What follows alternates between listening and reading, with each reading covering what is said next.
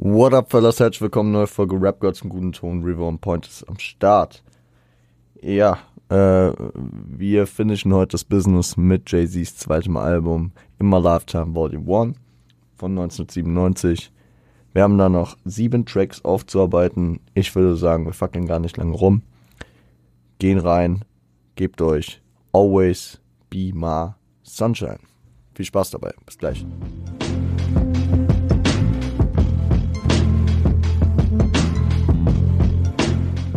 Be My Sunshine featuring Babyface und Foxy Brown. Produziert von äh, Devon, aka Prestige, Vanderpool und Sampled Sunshine von Alexander O'Neill. Äh, The Man Machine von Kraftwerk, Alter. Deutsches Sample. Und äh, Rockin' It von The Fearless Four. Muss ja in erster Linie sagen, ich bin ein Zwiespalt, weil erstmal mit dem Positiven. Ich freue mich, ich freue mich über ein Foxy Brown Feature. Ich mag Foxy Brown extrem. Äh, vor allem aber in dieser The Firm-Konstellation mit Comega, AZ, Nas, ähm, wie wir es ja bei It Was Written vor allem auf Affirmative Action hatten und wie dann auch The Firm, die Gruppe, ein Album 1997 rausgebracht hat, was leider nicht so gut ankam wie und das Potenzial nicht so ausgeschöpft hat, wie es hätte ausschöpfen können. The Firm kriegt ja hier auch eine Anlehnung in dem Part von Jay, glaube ich. Ähm, aber ich finde, so den Vibe, den ich mit einem Foxy Brown Part und einem Foxy Brown Track haben will, den, den, den finde ich hier nicht sehr, sehr gut gehittet. Immer nur eine persönliche Einordnung dessen, aber für mich ist es ein zu schriller, aufdringlicher Beat. Und ich fühle ich fühl das Pattern und den Flow einfach auch nicht. Irgendwie, das ist so nicht der Vibe, den ich da haben will. Ähm, es ist ein, ja, auch wieder einer von den eher kommerziell angelehnten Tracks.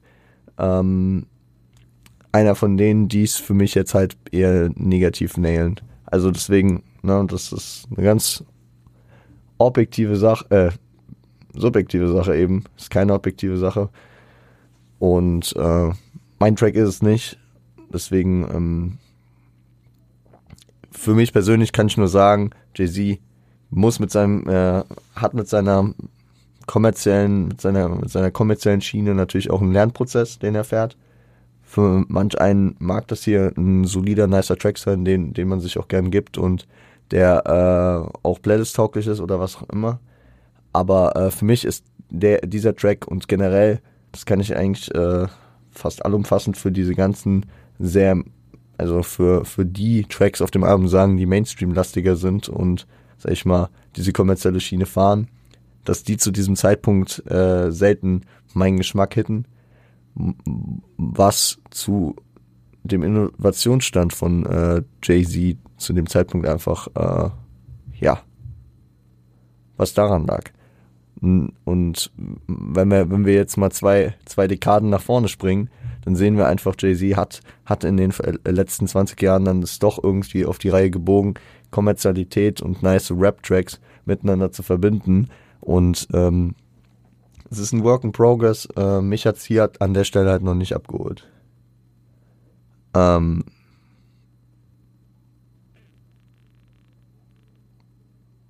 und natürlich wird dieser Lernprozess, den man jedem äh, Künstler zuschreibt, zuschreiben sollte und generell jedem zuschreiben sollte, natürlich durch einen großen Namen, durch ein großes Prestige und durch viel Skill immer, immer wieder vergessen. So nur weil es ein Jay-Z ist, heißt es das nicht, dass er irgendwelche Startschwierigkeiten hatte, beziehungsweise sich auch in gewissen Sachen mal austesten muss. Nur weil es einer der krassesten äh, MCs äh, der History ist, heißt es nicht, dass er direkt trotzdem das kommerzielle Gefühl äh, für gewisse Tracks hat. Ge kann man, kann man bei vielen Künstlern verschiedene Sachen so finden und äh, aufmachen. Ähm, keine Ahnung, Beispiel, was mir gerade in den Kopf kommt, äh, als Kollege beispielsweise äh, auf Alpha Gene 2 äh, Autotune-Hooks eingesetzt hat, so in dem modernen Autotune-Stil und jetzt nicht äh, auf dem Boss-Aura-Stil, dann, dann war das noch nicht so gehypt, beziehungsweise äh, waren die Leute dann noch eher skeptisch im Vergleich zu dem, was dann auf äh, Twitter Tape 5 äh, kam mit verschiedenen Autotune-Hooks. Wie dem auch sei, das ist jetzt nur, kam mir gerade irgendwie in den Sinn. Aber ähm, für mich persönlich war es dann damals auch so, dass ich die Valhalla Hook beispielsweise schon äh, halbwegs solide fand, während andere Leute die halt gar nicht gefühlt haben. Das ist dann genau umgekehrt, äh, konträr zu dem, äh, wie es halt hier ist. Viele Leute haben äh, Always My Sunshine oder Always Be My Sunshine. Ja, Always Be My Sunshine gefeiert und ich äh, halt nicht. Inhaltlich äh, ist es so eine Bonnie und Clyde Gangster Liebesstory. Jetzt aber nicht so, ja, keine Ahnung. Also ich musste ein bisschen an Biggies Me and My Bitch denken. Äh, oder an Jay-Z's Oh Free Bonnie und Clyde, aber geht, geht in eine andere Richtung. Und ähm, ja. Ich habe mir als äh, finalen Punkt, beziehungsweise als einen der finalen Punkte noch runtergeschrieben, es ist nicht gut für einen Track, wenn mich, also es ist cool, wenn ein Track mich an andere Tracks erinnert, auf die ich dann mal wieder Bock habe, was es hier getan hat mit äh, Me and My Bitch und äh, Affirmative Action. Aber es ist nicht gut, wenn ich äh, das Verlangen habe, den Track wegzuskippen und mir die anderen anzuhören. Also kennt ihr vielleicht, wenn ihr irgendwie in der Session seid und keine Ahnung Musik hört, entweder allein oder mit Freunden und man kommt über den einen Track auf den nächsten, dann ist es ja häufig so, ja geil, ich höre jetzt den und dann habe ich schon, ich weiß schon, was ich als nächstes spiele. Das ist so der Idealfall. Und das zeigt dann einfach, dass es so Tracks sind, die eine Longevity für einen haben, so, und sich langlebig bei M halt einordnen. Äh, und ich glaube, Always äh, Be My Sunshine ist es bei mir nicht. Ähm, weil, weil ich eher das Verlangen hatte, mir danach direkt äh, Me My Bitch oder äh, Affirmative Action zu geben. Die RB-Hook und der Beat finden für mich auch gar nicht zusammen. Also das, dieser Beat ist ja, also ist einfach auch, also mir gefällt der Beat nicht. So, das ist mal ein, ein tragendes Problem. Aber äh, ich finde halt dieses, dieses ähm, volle, diese volle Stimme dieser von, von RB-Künstlern wie, wer ist der Kollege Babyface, ne? Ja. Die, ähm, also dieser ganze RB-Vibe, der wird mit so einem Beat, finde ich, nicht gut genailed. Ja, auch wieder eine persönliche, subjektive Einordnung. Genau.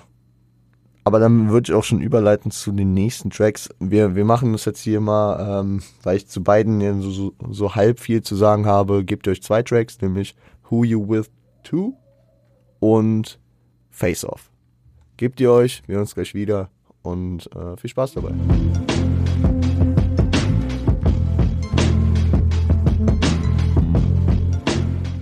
Who You With 2 als erstes Mal von äh, Sky Beats produziert und äh, ist praktisch ein Remix von Who You With, dem Originaltrack, der von Jay-Z für, äh, für den Soundtrack zu dem Film Sprung äh, beigesteuert wurde.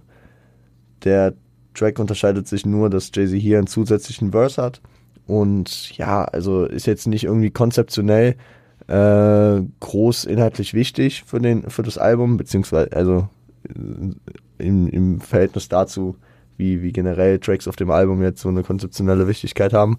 Aber es ist ein sehr, sehr solide, einfach runtergeflexter Track. Es geht sehr, sehr viel um Ball und Flex, äh, um, sag ich mal, das glamouröse Leben. Erinnert mich teilweise so an Kashmir Forts äh, von äh, Reasonable Doubt und hat so dieses, dieses sehr ausladende, luxuriöse diesen Vibe, den Jay-Z ja auch gerne und häufiger mal kickt. Und ich schätze mal, der Track ist hier auf jeden Fall drauf gelandet, weil er wollte wahrscheinlich diesen Track, der auf dem Soundtrack gelandet ist, halt auch nochmal für sich selbst nutzen, weil der, weil der cool funktioniert hat, weil der äh, natürlich auch eine gewisse Aufmerksamkeit hatte und vielleicht über den, äh, über das, über den Film dann Leute nochmal irgendwie die Plattform bei ihm gesucht haben und gemerkt haben, oh cool, zusätzlicher Verse.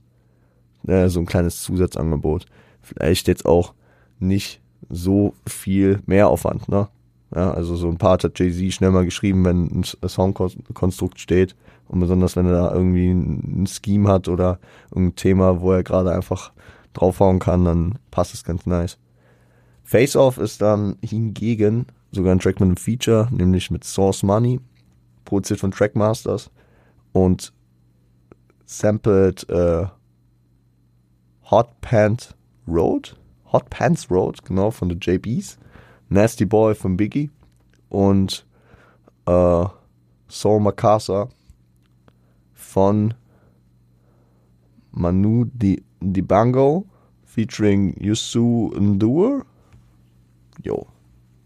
Sorry, sorry, sorry allein für die Aussprachen. Und das ist ein Track, wo äh, Jay und Source auf jeden Fall gemeinsame Parts haben, die sich teilweise dialogisch so ergänzen und teilweise sich auch gegenseitig bekräftigen. Hat mir so ein leichtes Wu-Tang-Feeling gegeben. Oder halt so fast Possycat-mäßig, nur dass halt, dass die Jungs nur zu zweit sind. Eigentlich ganz cool. Ähm, thematisch geht's halt wirklich um äh, die eigene Hut, das bekräftigen, wo man herkommt. Äh, Brooklyn, ne? Brooklyn ähm, und den eigenen Aufstieg mit Geld, Fame, Lifestyle, Bitches. Ja, das äh, ich, es hat schon seinen Sinn, warum ich die beiden Tracks jetzt hier zusammengefasst habe, weil sonst ähm, ich zu beiden jetzt nicht so endlos viel zu sagen habe. Bisschen mehr zu sagen habe ich dann zum nächsten Track, deswegen gebt ihn euch. Real Fellas. Hört rein, wir hören uns gleich wieder. Viel Spaß dabei.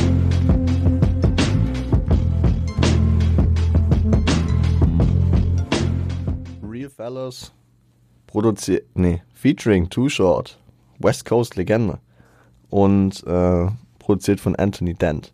Und das ist ein sehr nicer Track, der, ähm, der bei mir in der Playlist auch auf jeden Fall äh, gelandet ist, weil es stellt, ja, also inhaltlich stellt er die gemeinsame Maxime für Hustle und Erfolg voran, ne? Und was, was an dem Track sehr, sehr interessant ist, auf einer, auf, also auf der einen Seite ist halt ein sehr, sehr solider Rap-Track von zwei wirklich, die das, das MCing beherrschen und einfach auf einen coolen Beat ihre Parts runterrappen. Auf der anderen Seite ist es halt auch so, wenn man sich mit der, mit der History und mit der Kultur beschäftigt, ein großer Step. Jay-Z äh, featured hier eine Legende aus Oakland, West Coast, East Coast Konflikt. Äh, ja, gefühlt von Jays Seite hier auch weiter sag ich mal, weiter zu Grabe getragen. Zu Grabe getragen, sehr, sehr, sehr, sehr ungünstige Formulierung vielleicht. Äh, Jay-Z äh, äußert hier auch ähm, Rest in Peace Wünsche an äh, Biggie natürlich, aber auch an Tupac. Wo, wo sich auf Reasonable Doubt noch ein bisschen so, ja, wo noch Jokes äh, auf dem Track mit Biggie zusammen drauf waren, äh, sieht er hier auf jeden Fall die, die, ähm, die, die Sinnlosigkeit und äh, will das Ganze alles einfach hinter sich lassen, beziehungsweise hinter der Szene auch lassen. Auch so ein Thema, was mit Jay-Z häufiger äh, verbunden wird. Auch äh, bei der Thematik, äh, wo, wo wir später nochmal anknüpfen werden, wo Kendrick sich drauf bezogen hat. Äh, how one verse can fuck up the game und äh, hin, hinsichtlich der, ähm, der weiteren Konflikte, die man in verschiedenen Dekaden dann auch äh, versucht hat, wieder zurückzuentwickeln. Ähm, es ist, es ist sehr bezeichnend, also auch er nimmt, er nimmt Komponenten von vielen verschiedenen Orten auf, also er featured einen West Coast Künstler, Too Short, der zu dem Zeitpunkt sehr, sehr viel äh, Down South unterwegs war, mit Down South Künstlern dort Musik gemacht hat. Also nochmal allumfassend so ein bisschen die USA umfassen, ne? also vor allem die verschiedenen Hip-Hop-Kulturen. Ähm, und äh, gleichzeitig sind die Hooklines äh, aus dem gleichnamigen Track Real Fellas von Biggie, mh, zu dem Zeitpunkt noch unreleased Track, der dann irgendwie 98 oder so mal released wurde. Ähm, ja, das, äh, da sind die verschiedenen Komponenten auf jeden Fall drin. Thematisch halt der Weg von den Hustler-Träumen zu den Rapper-Träumen, zu der, ja, zu dem Status, den sie jetzt als Rapper haben. Ich finde, es ist ein sehr persönlicher Track auch wieder und zeigt, äh, da zeigt Jay-Z sich eher wieder verletzlich im Vergleich zu, äh, sag ich mal, eher äh, diesen, diesen kommerziell leicht gebauten oder auch diesen sehr braggenden, angeberischen Sounds, die wir schon auf den letzten Tracks, die wir jetzt heute besprochen haben, gehört haben. Also ähm, hier gehen Ende des Albums, ja, wir haben jetzt mit dem Track hier noch vier, nach dem Track noch drei Tracks vor der Brust und da, da, da, da kommen nochmal inhaltliche, tiefere Themen und auch nochmal, sag ich mal, ein persönlicherer Grind von Jay-Z durch. Kann ich euch, sag ich mal, positiv schon mal in, in, äh, in, in, äh, in Sichtweite stellen, dass ähm, jetzt zumindest von meiner persönlichen Warte her nur noch Tracks kommen, die, für die es sich auch lohnt, sich die zu geben und sich damit auseinanderzusetzen. Man merkt es ja immer relativ gut an der Runtime äh, der einzelnen Besprechungen, ähm, wie viel ich zu einem Track zu sagen habe und äh, wahrscheinlich auch an der Argumentation, was ich von den Tracks halte. Äh, auch wenn ich dann zum, im Fazit natürlich nochmal mehr dazu sagen werde.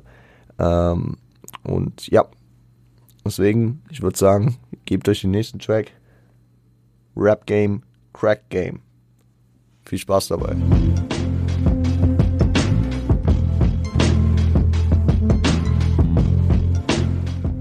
Rap Game, Crack Game. Produziert von Jazz O. Ähm, Jazz O ist ein, haben wir, glaube ich, in der Reasonable Doubt Folge damals zu der Jugend von Jay-Z mal kurz drüber gesprochen. Ist ein Mentor von ihm gewesen. Äh, kommen wir im Outro nochmal zu. Ja, und deswegen äh, lassen wir es einfach mal so stehen. Ähm, gesampelt sind Represent von Nas aus dem legendären Imatic Album. Auch hier beim Hören dieses Tracks hatte ich auch wieder richtig Bock auf, auf Represent, hab mir den auch wieder mal gegeben. Generell einfach, ich liebe es, wenn, wenn, ich, wenn mich verschiedene Alben auf gewisse andere Tracks wiederbringen und die, die dann einfach aus der Playlist mal wieder ein bisschen hochkommen, ja, also Represent, Affirmative Action, Me and My Bitch, lang nicht gehört. Dadurch, und ich glaube, ihr merkt es auch, in letzter Zeit, vor allem dieses Jahr, habe ich sehr, sehr viel, ja, wieder mehr äh, ähm, zeitgemäß, beziehungsweise äh, newschoolig, teilweise auch echt im Zeitgeschehen ak aktuelle Musik gehört, vor allem was, äh, was den US-Rap betrifft und mich auch generell mehr mit der Zeit nach der Jahrtausendwende beschäftigt, egal ob jetzt die 2000er mit den frühen Kanye-Sachen oder jetzt die 2010er mit äh, allem, was wir da gemacht haben. Ähm, aber letzten Endes ist es, ähm, habe ich ja früher, vor allem zu der Anfangszeit dieses Podcasts, ja, da, da war ich ja komplett in diesem 90s-Zeug versunken. Und manchmal braucht man ein bisschen Abstand davon. Und ja, es ist jetzt bestimmt schon, eh, also es ist sicherlich einige Monate her, dass ich mir Imatic gegeben habe. Aber wenn, wenn du dann dich mal wieder mit den alten Sachen auseinandersetzt und dann direkt hier so verschiedene Dinger vorgeworfen bekommst, wo du so denkst, geil, kann man, kann man, kann man mal wieder, kann man wieder reingehen. Ist cool. Ist immer wieder eine Abwechslung. Zudem ist noch äh, My Intro to Let You Know von äh, Outcast und äh, Fob von Soundgarden ähm, gesampelt, genau. Und ja, worum geht's dem Track? Rap Game, Crack Game. Es vergleicht praktisch verschiedene Parallelen, die das äh, Business als Rapper und das Business als Ticker auf der Straße, beziehungsweise bei Jay-Z ja eher das äh, Groß, äh, des Groß, äh, Großdealers. Ähm, ja, Parallelen, die die beiden Businesses aufweisen. Die Hook verbindet beide Zeilen, die hier gesampelt wurden, nämlich die von Nas. Uh, Sometimes the rap game reminds me of the crack game. Und die Zeile ähm, von Andre 3K aus dem Outcast-Track, äh, die ich gerade nicht so äh, passabel runterrappen könnte. Forgot, sorry. Aber ging auch in eine ähnliche Richtung. Äh, Rappen is like selling smoke oder so. Sometimes I feel like rapping is like selling smoke oder in die Richtung gehend, meine ich. Ähm, aber es geht auf jeden Fall da, äh, auch um diese Gedanken, die diese beiden Künstler schon hatten, diese beiden Sachen zu verbinden. Natürlich ist ein, ist es ein, äh, ist es ein wiederkehrendes Ding, womit, womit Jay-Z sich hier äh, Erfolg ver, äh, verschafft, nämlich äh, eine Nas-Zeile in der Hook zu samplen. A rap for presidents. Äh, genau, I rap for presidents to represent me. I rap for presidents to represent me. Äh, Dead Presidents, einer der wirklich frühesten Hits von Jay-Z, auch auf Reasonable Doubt gewesen. Da äh, auch hier schon die Nas-Lines äh, gesampelt, die diesen Track so seine Charakteristik gegeben hatten. Und hier ist es halt auch wieder eine Nasline, die vor allem für mich äh, als Kind, was mit der Matic wirklich aufgewachsen ist, beziehungsweise Matic wirklich ach, verinnerlicht hat wie kaum ein anderes Album, ist es natürlich ein sehr, sehr, sehr, ja, Erfolg beisteuernder Faktor. Aber auf der anderen Seite sind es natürlich auch Credits, die er einfach hier zwei äh, begnadeten MCs der damaligen Zeit gibt, ne? Jay-Z äh, spielt ja immer damit, dass er schon so krass ist, City is mine, äh, er ist ein krasser MC und wie auch immer.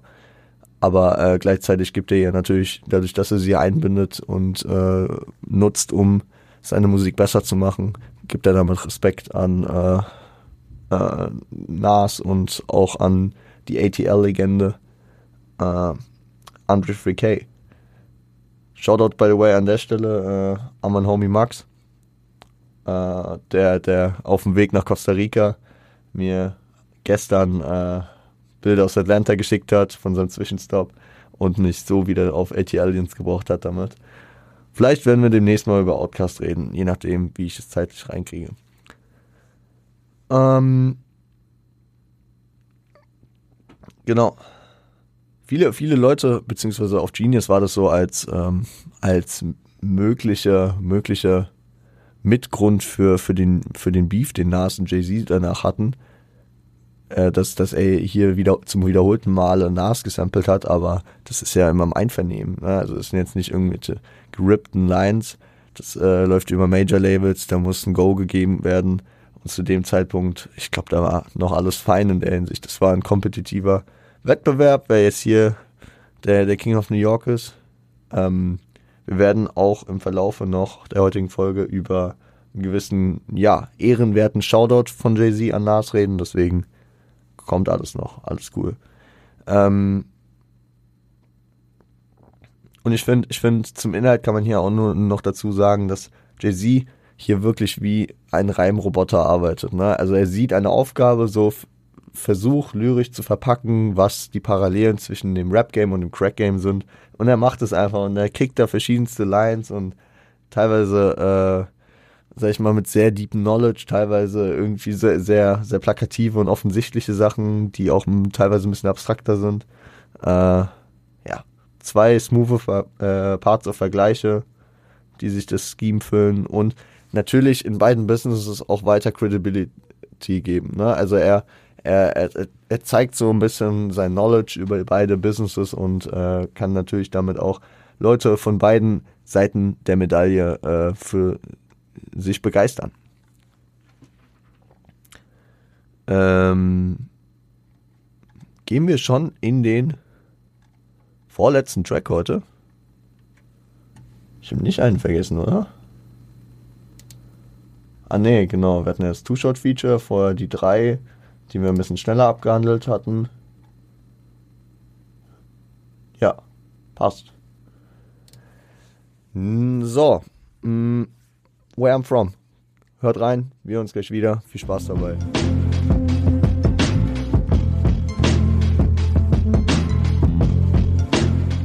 Where I'm From. Produziert von Ron aka Amon Ra Lawrence und Derek aka D. Dot Angeletti. Äh, sampled einen meiner absoluten Lieblings- 90s Tracks, nämlich äh, Young G's von Diddy featuring Jay-Z, Kelly Prince und Biggie. Damn, das war auf dem, wie hieß das Album? No Way Out? Das, äh, das ähm, Diddy-Album, was kurz nach Biggies Tod kam. Das war einer der krassesten Biggie-Parts. Ich glaube, es war No Way Out. So, wir gucken kurz.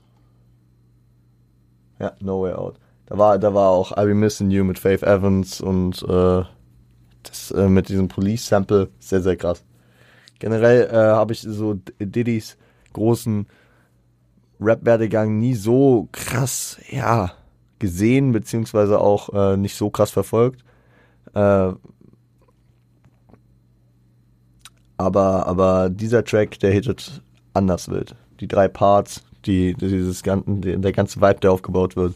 Große Empfehlung, wer den nicht kennt. Young G's. Äh, aber auch Let Your Hair Down von Ivany Fair und Rockbox von Run DMC. Also da, da ist Knowledge in, in dieser Sample-Wahl. Also da haben die Produzenten echt eine Arbeit geleistet.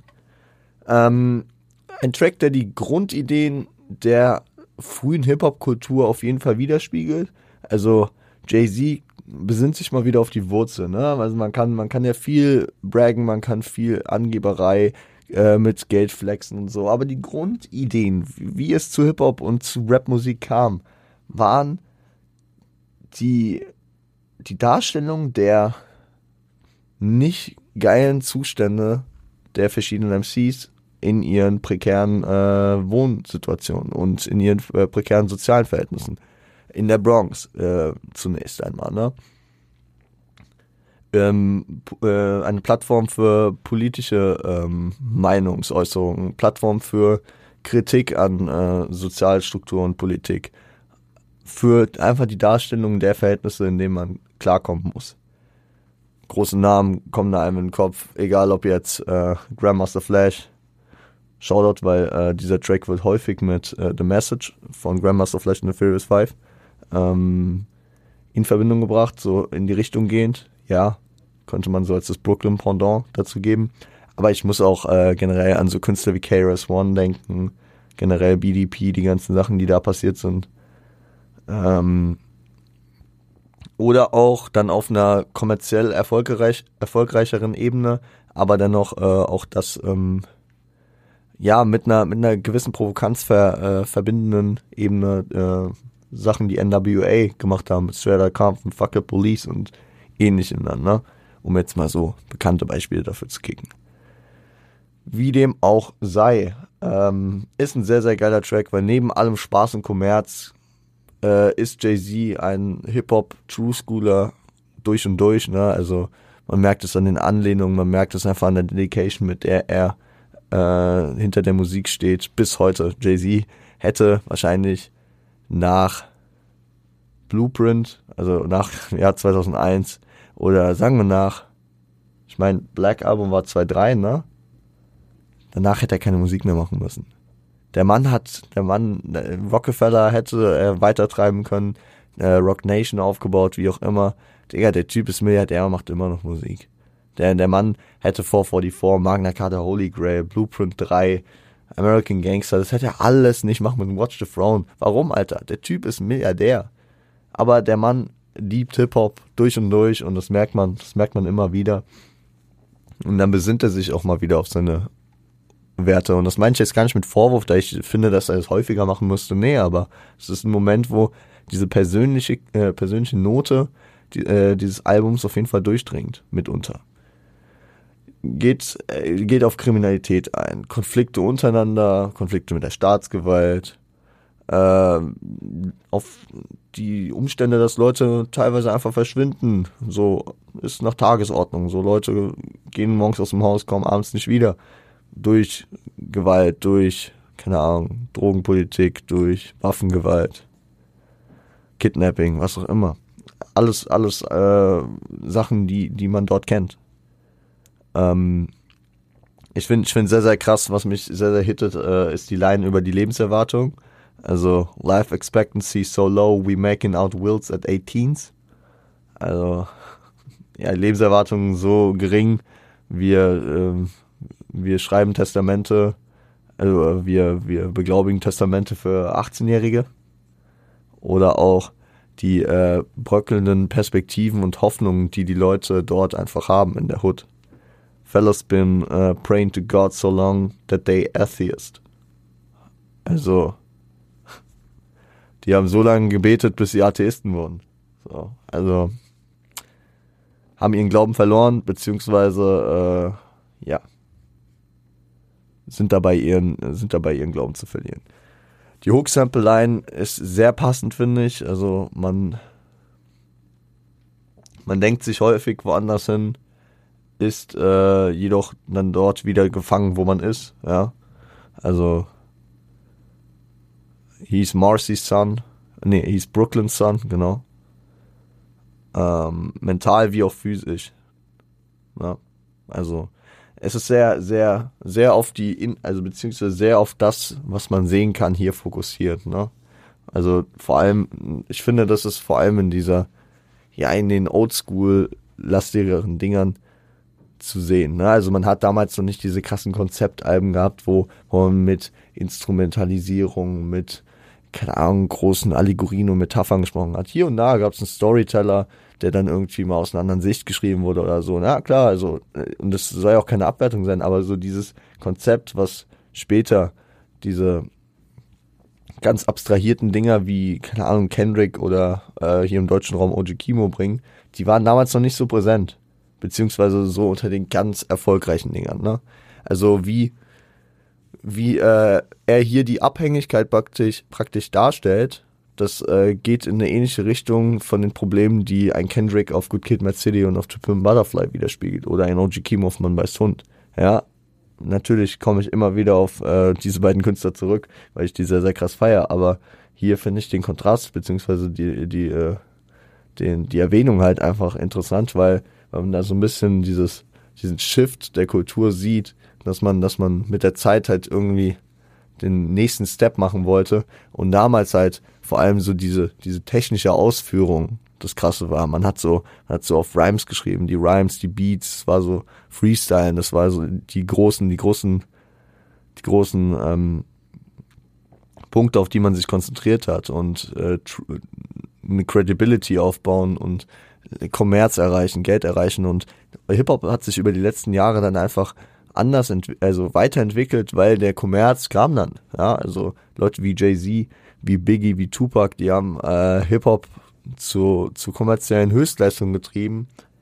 Später dann auch andere Künstler wie Eminem, wie, äh, wie ähm, hier, 50, äh, ganze G-Unit, diese ganzen Sachen, Dr. Dre, na klar, die haben, die haben einfach Hip-Hop so eine, sag ich mal, in der Musiklandschaft so eine Akzeptanz gegeben, dass sich dann später andere Künstler nicht mehr darum kümmern mussten, dass, dass sie irgendwie so auffallen, dass es äh, leicht verdauliche Musik ist, die dann im Radio dringend laufen kann, sondern dass, dass sich vor allem die Künstler darauf besinnen können, okay, wir haben jetzt die Legenden, die uns praktisch das technische, die, die technische Versiertheit beigebracht haben, uns gezeigt haben, äh, uns eine History gegeben haben, auf der wir aufbauen können. Und jetzt äh, können wir hier krass abstrahiert, poetisch praktisch in die in die äh, Konzeptalben gehen wie es dann ein Kendrick oder ein Kimo machen. Oder auch viele Künstler der heutigen Zeit, also man, man kann es ja auch bei Künstlern sagen, die damals äh, schon aktiv waren, wie Nas oder Jay-Z. Wenn wir uns 444, Magna Carta, Holy Grail oder auch bei einem Kanye West die, die, äh, die Entwicklung ansehen. Wenn wir uns ein Life of Pablo anschauen im Vergleich zu einem äh, College Dropout. Oder wenn wir uns ein äh, King's Disease 2 anschauen habe jetzt nicht King's Disease 3 gesagt, weil zu meiner Schande bin ich da immer noch nicht ganz durch. Äh, muss ich noch machen fürs Do Remember, aber habe ich noch nicht so die Zeit für gehabt. Aber ähm, ich hoffe, ihr versteht, was ich meine. So, es ist, es ist krass. Es ist krass, wie, wie sich da einfach Hip Hop entwickelt hat und wie unterschiedlich man da natürlich auch die verschiedenen Dekaden betrachten muss und einordnen muss. Aber weil ich jetzt schon die die Brücke zu äh, Kendrick gekickt hatte, nutze ich sie hier auch weil hier ist die Line, die ich schon am Freitag angeteased hatte, dass, dass sie vor, vorhanden ist und dass sie, dass sie auftaucht. Ähm, wir haben, wir haben in Hood Politics, also jetzt muss ich die Verbindung so erklären, dass man sie, dass man, dass man mitkommt. Wir haben in Hood Politics auf To Pimp Butterfly hatte Kendrick die, äh, die Referenz auf It's funny how one verse can fuck up the game und hat sich auf Jay-Z bezogen. Auf Imaginary Players. Ja. In Hood Politics ging es dabei darum, dass, Ken, äh, dass Kendrick zusammen mit Jay-Z einen Konflikt praktisch nicht eskalieren lässt durch einen Verse, der das Game abgefuckt hat. Nämlich den Control-Verse, den Kendrick auf dem Track Control mit äh, Big Sean und Jay Electronica gekickt hat. In diesem Verse hat Kendrick ja mitunter wir haben, wir haben eine eigene Folge dazu gemacht zu dem Track. Die halbe Rap-Szene gedisst, was auch immer. Und er hat sich einer Line bedient, die Jay-Z hier auf äh, Where I'm From gekickt hat. Alles klar soweit?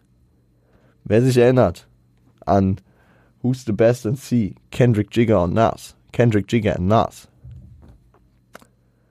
Äh, was Kendrick da gesagt hat, hier ist das Original. Who the Best in C's. Biggie, Jay-Z und Nas.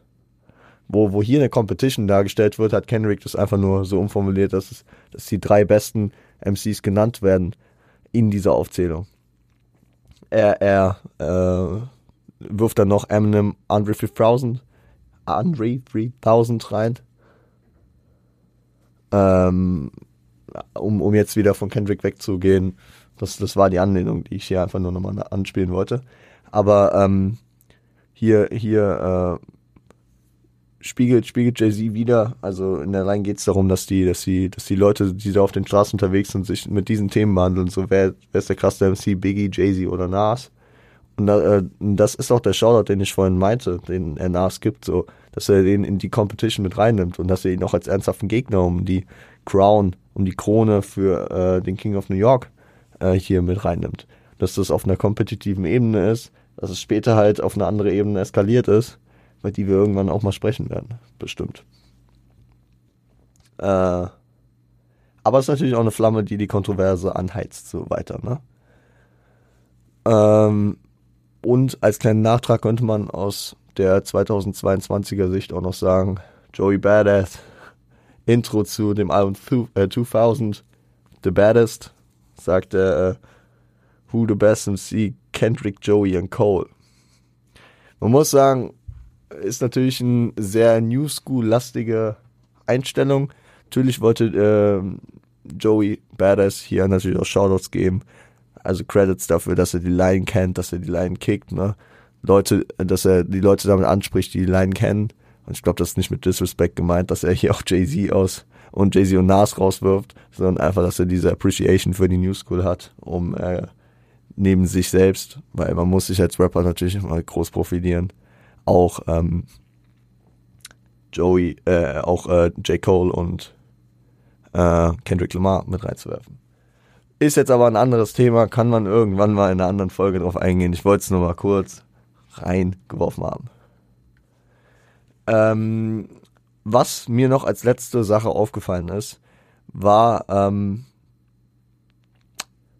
eine, eine ähnliche, eine ähnliche Betonung eines äh, Frankfurter bzw. Offenbacher Rappers äh, auf dem weißen Album in der Hook. Äh, äh, ich, ich meine, Jay-Z sagt irgendwie, it's, it's nothing nice. Und betont so dieses nice. Und es hat mich, das heißt, es kam mir direkt in den Kopf und ich musste dann nur raussuchen, welcher Track das war. Hat auch erstaunlich zu lang gedauert, weil es eigentlich genau die Phrase war, die Haftbefehl auf dem weißen Album von 220 so betont hat, nämlich für immer reich. Es ist, ich bin mir ziemlich sicher, dass es Coincidences. Also, dass das, dass das nicht aufeinander aufbaut oder so. Wenn es das tut, ist es vielleicht eine geile Anlehnung, aber keine Biting-Vorwürfe an Hafti hier. Es ist einfach so eine Sache, die mir auffällt. Ihr, ihr wisst, wenn man, wenn man einfach viel, viel, viel Hip-Hop hört, dann wird man nach, äh, früher oder später auf Sachen treffen, die einem ähnlich vorkommen, die einem vielleicht wie Anlehnungen vorkommen, besonders wenn man halt auch in der Kultur ist, wo das halt gang und gäbe ist, dass man gewisse Shoutouts, gewisse Hommages aufbaut, gewisse, sich an gewisse Sachen äh, anlehnt. Und ob es hier war oder nicht, ich finde es ich find's erwähnenswert. Äh, fand's cool und ja, so viel dazu.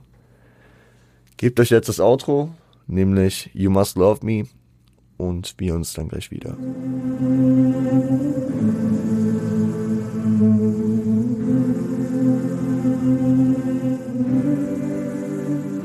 You Must Love Me von Nashim Myrick produziert. Uh, What I'm Waiting For von The OJs ist ein Sample. Und ja, jetzt zum Ende des Albums. Im letzten Track werden wir nochmal richtig emotional und persönlich. Es ist ein sehr, sehr, sehr, sehr unter die Haut gehender Track, finde ich. Weil, und äh, ich glaube, das ist auch ein Thema, was ich immer wieder anspreche, wenn wir an so einen Punkt kommen. Wir haben mit Jay-Z einen Künstler, der allumfassend eher, sag ich mal, das die, die positiven Seiten des Lebens bescheint, ne? Der vielleicht diese Start from the Bottom Mentality immer hat und über seine Ticker-Vergangenheit spricht, aber da alles immer sehr erhaben, immer so, ja, ich hatte schon mein Game im Griff und ich habe mich um alles gekümmert, alles sehr souverän. Und wenn er dann mit diesen emotionalen und äh, tieferen Themen, die ihn menschlich scheinen lassen, ne, wo, wo es um seine Fehler geht, wo er Sachen reflektiert und eingesteht, wenn er darüber redet, das, das hittet dann nochmal mehr, als wenn das irgendwelche Conscious Rapper machen, die das allumfassend und immer tun, ne? Und deswegen hittet mich dieser Track sehr, sehr, sehr deutlich, weil er reflektiert äh, schwieriges Verhalten beziehungsweise ja, Ereignisse, die nicht ganz nice waren gegenüber Leuten, die hinter ihm stehen und hinter ihm standen. Also im ersten Part geht's sehr allumfassend darum, dass er ein schwieriger Sohn für seine Mutter war, dass die Erziehung nicht einfach war, dass er viel Scheiße gebaut hat und dass er sich dafür äh, hier versucht zu entschuldigen und ähm, dass äh, er sehr dankbar ist, dass sie trotzdem hinter ihm steht. Der zweite Part umfasst äh, einen Unfall, der passiert ist tatsächlich, äh, bei dem er seinen Bruder angeschossen hat. Kann man es Unfall nennen? Schwierig, okay. Muss man sagen, äh, er umschreibt es auch so, dass es halt wirklich sehr die Gefühle hochgekocht sind in einem, in einem brüderlichen Fight. Dann war sein Bruder irgendwie high, hat ihn provoziert. Äh, er meinte, er macht's so eh nicht und immer. Und dann hat er, er ihm auf ihn geschossen. Und äh, hier spricht er auch den vorhin schon kurz erwähnten Jazz O an, sein Mentor, und gibt ihm Shoutouts, dass er auch da für ihn da war. Und ähm, die große Kehrtwende in der ganzen Story, beziehungsweise das Ding, was Jay-Z halt hier auch wieder mental sehr hittet, ist, dass sein Bruder am nächsten Tag im Krankenhaus doch nach ihm gefragt hat und zu ihm weiterstand und ihm praktisch das auch verziehen hat. Und äh, ja, würde nicht jeder tun, ne? wenn, wenn, wenn da auf äh, einen selbst von einem eigenen Bruder geschossen wurde, dann äh, kann, das, kann das auch ganz anders aufgenommen werden, weil es hätte natürlich auch wesentlich schlimmer enden können. Aber das ist auch so einer der großen Mythen, beziehungsweise einer der großen Stories, die sich um Jay-Z's äh, Vergangenheit ranken. Ja, er hat seinen Bruder angeschossen. Damals, als äh, kleines Kind. Also, ich habe jetzt nicht mehr im Kopf, wie alt er war. Ich weiß auch gar nicht, ob er es im Part sagt, aber sein Bruder war auf jeden Fall älter als er. Der dritte Part äh, wendet sich an eine Ex, eine, eine Freundin, mit der er damals zusammen war, äh, eine, die auf jeden Fall sich aus seinen Street-Sachen immer recht rausgehalten hat und äh, weswegen Jay-Z das hier auch so, ja, ja, so, so selbstkritisch reflektiert, weil er, er, er, ja, in der Not sie seine Drogen schmuggeln ließ. Eine Sache, wo, wo äh, er sie dann letzten Endes mit reingezogen hat, obwohl sie sich da eigentlich rausgehalten hat, jetzt auch glaube, wenn ich den Part richtig in Erinnerung habe, dann hat sie da auch jetzt nicht so auf seine Kosten gelebt und sich praktisch damit indirekt in die ganze Sache reinbegeben. Also, wisst ihr, wenn, wenn ein Lebenspartner von jemandem, der illegal äh, aktiv ist, sich noch an, sag ich mal, illegalem Erfolg, egal finanzieller oder andere, anderer äh, Sachen äh, beteiligt, dann ist das nochmal ein anderes Ding äh, von dieser Schuldfrage, von dieser, ah, sie wurde reingezogen, als wenn, wenn es hier der Fall ist, dass sie sich wahrscheinlich eigentlich komplett rausgehalten hat und zu, äh, zu aus, aus Gründen der, der Zuneigung ihm gegenüber ihm dann doch äh, bei dieser Situation geholfen hat, wofür Jay-Z sich hier auf jeden Fall auch entschuldigt, wofür Sean Carter sich entschuldigt. Muss, man muss auch mal hier persönlich werden. Sean hat sich hierfür entschuldigt. Fun Fact zu der ganzen Sache, ich habe es damals, also zum zweiten Part besser gesagt, ich habe es damals schon mal erwähnt gehabt, als wir über seine Jugend und seine prägenden Phasen gesprochen haben. Äh, Jazz O war, war sein Mentor und nach ihm hat er sich dann auch Jay-Z genannt. Tatsächlich. Also äh, wollte das irgendwie so ein bisschen mit einflechten in sein Namensgebilde. Äh, ich finde ich find diese drei Parts sehr, sehr gut von diesen äh, Kelly Prince Vocals unterlegt. Es ist ein sehr, sehr goosebumping Ende. Ja, also erzeugt Gänsehaut, geht gut, geht gut rein und äh, macht Bock. Er, er hat das Album relativ locker begonnen und äh, fadet es sehr schwerliegend aus. Und jetzt nicht negativ schwerliegend. Ne? Man, man denkt nochmal über gewisse Sachen nach, reflektiert ein bisschen und nimmt ein bisschen was mit. Gehen wir aber ins Fazit über. Äh, ja, komm, ihr müsst, äh, ich, ich, ich, ich lasse jetzt dabei, müsst jetzt nicht nochmal einen Track hören. Fazit, ich habe mir noch ein paar Punkte aufgeschrieben. Hier, ähm, ich, äh, ich, ich, ich nehme direkt den Punkt auf, den ich eben hier angefangen habe bei, äh, beim Outro, nämlich, dass er das eigentlich konzeptionell und äh, ja, von der Reihenfolge sehr, sehr cool macht, dass er das Intro ähm, sehr locker einfaden lässt, ne? So, wir haben jetzt erstmal Spaß, wir gehen jetzt in ein entspanntes, cooles Album, äh, wir haben gute Laune dabei und am Ende dem, dem Hörer hiermit äh, You Must Love Me nochmal eine persönliche Komponente mitgibt, eine, äh, eine Sache, auf, von der jeder für sich selbst nochmal gewisse Sachen reflektieren kann. Ob man jetzt den eigenen Bruder wirklich mal angeschossen hat oder seine Freundin hat äh, Drogen schmuggeln lassen, jetzt sei mal dahingestellt, aber jeder hat ja auf seiner, seiner, in seiner Vergangenheit Sachen, die man dann so reflektieren könnte und die Kunst gibt einem dann noch äh, ja, Anhaltspunkte weiterzumachen, ja, beziehungsweise sich selbst was mitzunehmen und wenn es hier dann nur die Reflexion der eigenen Fehler in der Vergangenheit ist und ja, vielleicht, vielleicht auch der, der Anhaltspunkt, äh, sich bei gewissen Leuten zu entschuldigen für gewisse Sachen. Ja. Es ist ein, und da spreche ich jetzt über das ganze Album, es ist ein nicht also es ist kein, es ist kein Album, weil ich sage, es ist ein All-Time Classic. Wir reden hier von Top 10, Top 20 Alben aller Zeiten und es hat keine Skips und es ist konzeptionell so krass aufgebaut und nee, ist es nicht. Aber ich habe, das Album hat 14 Titel und ich habe sieben davon in meiner Playlist. Ich gebe sie euch jetzt nochmal durch, auch wenn äh, man es sich teilweise denken kann. Ah fuck, ich hab's da rausgeschmissen. Ich hatte es doch eben hier. Hier ist es.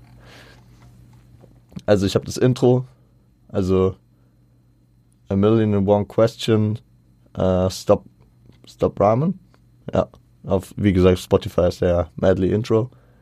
Ich habe Imaginary Players. Ich habe uh, Lucky Me. Ich habe Real Fellas, Rap Game, Crack Game, uh, um, uh, Where I'm From und uh, You Must Love Me. Zudem muss man sagen, dass da auch noch andere stabile Tracks dabei sind, wie Street is Watching, Friend of Phone äh, 98, äh, Face Off, äh, you with, äh, Who You With 2 und halt nebendran noch mal diese Tracks, die mich nicht abgeholt haben, die auf, auf äh, die die Grundlage für diese Kommerzkritik an diesem Projekt waren. Ne? Also wenn wir über Tracks reden wie äh, Always Be My Sunshine oder I Know What Girls Like. Habt ihr, habt ihr in der Besprechung deutlich gemerkt, das sind für mich auch eher zwei Skips. Beziehungsweise ein Skip und ein Track, der, ja, den da ich laufen, aber den brauche ich nicht unbedingt. Aber ich bin gleichzeitig auch der Meinung, dass so Track wie The City is Mine jetzt nicht mein all-time favorite Jay-Z-Track ist, aber dass es auf jeden Fall ein annehmbarer Track ist und dass ich ihm den gebe und mir den auch gerne auch mal anhöre. Und dass ich ihm da jetzt nicht eine allumfassende Kommerzkritik gebe, von wegen, oh, wie ekelhaft, Digga, was hast du gemacht, Alter? Du bist ein kredibiler Rapper und verkaufst dich hier. Nein, nein. Lass den Mann machen. Und ich glaube, allein die, also, was, was ein, ein, ja, allumfassend kommerzielles Denken von Jay-Z auf diesem Projekt hier ausschließt, ist einfach diese, äh, diese persönliche Note, die er hier mitgibt. Also wenn ihr, wenn ihr, wenn ihr da in die Richtung gehen wollt, dann, dann könnte man mehr Reasonable Doubt kritisieren. Ist ein All-Time Classic, wie gesagt, das ist dann eher so ein Album von Jay-Z, wo ich höher äh, ranhänge für irgendwelche Top-Listen. Ne? Ähm, aber da, da ist weniger äh, persönliches, deepes, äh, reflektierendes drin. Äh, das, was wir hier drin haben. Ne? Also ich will jetzt nicht äh, die Reasonable Doubt äh, Tracklist nochmal schmälern oder jetzt irgendwie nochmal einzeln bewerten. Ne? Wir haben dazu eine eigene Folge gemacht und wir können irgendwann mal, keine Ahnung, vielleicht machen wir mal irgendwie ein Format auf, wir, wir wiegen gewisse Alben oder gewisse Projekte äh, miteinander ab. Könnt ihr mir gerne mal Vorschläge reinschicken, wenn ihr, wenn ihr da was habt. Aber, aber das, das Album spiegelt, also es hat ein paar Tracks, die sicherlich kommerziell für Aufsehen, äh, also Aufsehen erregen können aber das ist ein Klassiker. Das, äh, das, also es macht, das ist doch an vielen Stellen von vielen Künstlern in jedem Genre gemacht. Und es ist äh, ja mittlerweile gefühlt ja eher der, der, der gewollte Weg, ja, der, der konzeptionellen Aufmachung eines Albums. Dass man ein paar Track hat, die gut ins Ohr gehen und dann ein paar Track für die äh, Fans, die, die sich dann äh, mit dem Album nochmal genau auseinandersetzen. Heute, heute äh, ist dann ja eher schon wieder die Kritik, wenn man nur auf Singles geht, die irgendwelche kommerziellen äh, Algorithmen äh, verfilmen sollen. Deswegen, wie gesagt, ich, ich verbuche das hier äh, mit den Tracks unter, das ist ein Lernprozess, der mal besser, mal schlechter für mich persönlich funktioniert. Manche Leute mögen es feiern und dann sollen es halt auch Leute haten. Es ist halt auch eine andere Zeit. Natürlich hat man 97 anders über sowas gedacht als jetzt 2022. Man muss natürlich dazu sagen, wenn wir jetzt das mit einem Album wie Ilmatic vergleichen, wo von vorne bis hinten praktisch auf Commerz geschissen wurde und ein Album von der Street für die Street gemacht wurde nach äh, wahren Hip-Hop-Attitudes, dann äh, ja, könnte man das aufmachen. Aber wie gesagt, man geht mit der Zeit und 97 sprechen wir von einem Jahr, da, da waren dann auch schon Alben wie All Eyes on Me draußen oder auch äh, um, um hier den, den, äh, den verstorbenen King von New York, nämlich Biggie, äh, auch in ein, an ein äh, imaginäres Schafott zu führen, äh, Life After Death, wo ja auch, sag ich mal, mit Hypnotize oder ähnlichem, oder auch mit Ready to Die, wo mit äh, Big Papa und so, so, sag ich mal, radiotauglichere Tracks da sind. Ne? Also, lasst es Jay-Z, ich finde, ich finde das, äh, es ist Raum für Improvement, aber es ist immer noch am Ende auch sein Ding, ne, was er damit macht. Die persönliche Note finde ich auf dem Album sehr, sehr äh, präsent, finde ich auch gut. Ne? Es wäre Quatsch jetzt zu verschleiern, dass äh, mit Biggie einer seiner besten Freunde gestorben ist. Ich finde auch wichtig, das jetzt richtig aufzugreifen. Er, er setzt sich da mit Two Short für einen Track zusammen und äh, begräbt so diesen ganzen East Coast-West Coast-Konflikt. Äh, ist sehr allumfassend über das Album Dedicated für Biggie, egal ob Friend of 489, äh, 98 mit, ähm, mit dem Unbelievable Shoutout ist, ob das äh, äh, der eine Track ist, wo, wo, wo die Hooklines von Biggie sind. Ich, ich habe gerade ver, verschwitzt welcher. Äh, oder ob es so Anspielungen sind wie äh, Biggie, Jay-Z und Nas. Ja, oder vieles weiteres. Ne? Es gab auch teilweise ein, zwei Tracks, die so leichte Produktionsstilistiken hatten, die, die man Biggie zuschreiben könnte, so vom Style. Also, dass das Album sehr Biggie-lastig ist, das ist ja ein Punkt, den viele Leute bemerken und ähm, manche dann auch weiter kritisieren wollen. Aber vor allem diese Awareness mit der Jay-Z dann äh, an diese, ja, wir müssen aus der Geschichte lernen und beerdigen diesen East-West Coast-Konflikt rangeht, das finde ich sehr, ja, was heißt löblich? Ja, einem Künstler jetzt von löblich, also das ist nicht das, das Wort, was, äh, worauf wir hinarbeiten, aber es ist es auf jeden Fall. Dennoch, es beschreibt die ganze Situation ganz gut. Ich, finde es eine starke Feature-Auswahl, wenn es auch nicht immer meins ist. Ne? Also Lil Cam, klar, Bad Boy, Diddy ist am Start. Ähm, ist, ist ja natürlich klar, dass sie am Start sind auf dem Album. Äh, auch wenn Lil Kim nicht meins ist, ich finde es schön, dass Foxy Brown da ist, auch wenn ich einen anderen Vibe sehr, sehr gefeiert hätte in einem, in einem Track mit ihr. Äh, Source macht einen guten Job. Dann haben wir hier ein, zwei RB-Künstler, äh, die am Start sind und äh, das untermalen. Äh, Gesangsvocalist Kelly, äh, Kelly Prince, ne? Ähm, das ist eigentlich ganz Jay-Z-typisch, ja. Wir hatten auf, auf uh, Reasonable Doubt hatten wir da mit Mary J. Blige zu tun, hier, hier mit Kelly Prince. Ja, es ist sehr, sehr solide gemacht. Und dann hier mit Two-Shot noch wirklich eine äh, West Coast-Legende drauf geschafft. Coole Sache, coole Sache macht Spaß. Äh, Feature-Wahl gefällt mir. Ähm, allem, ja, also größtenteils, ne? Und die Beats kann ich nur das Gleiche dazu eigentlich sagen. So, ne? Das ist nicht immer meins. Ich verstehe, wo er vielleicht mit, mit gewissen Beats hin will. Ähm, ich pick nur halt das raus, was mir gefällt. Ich habe ich gesagt, 50% des Albums sind für mich absolute Hits. Und ähm, wahrscheinlich 70 bis 80% sind Tracks, die ich mir gerne wieder anhöre wenn das aktuelle Alben mal nailen würden, diese Quoten, dann äh, wird man, wäre man, wäre man überglücklich und äh, das, äh, darauf trifft man heute eher weniger. Deswegen, man, man, man stellt auch hohe Ansprüche an die, an die äh, alte Generation. Ne?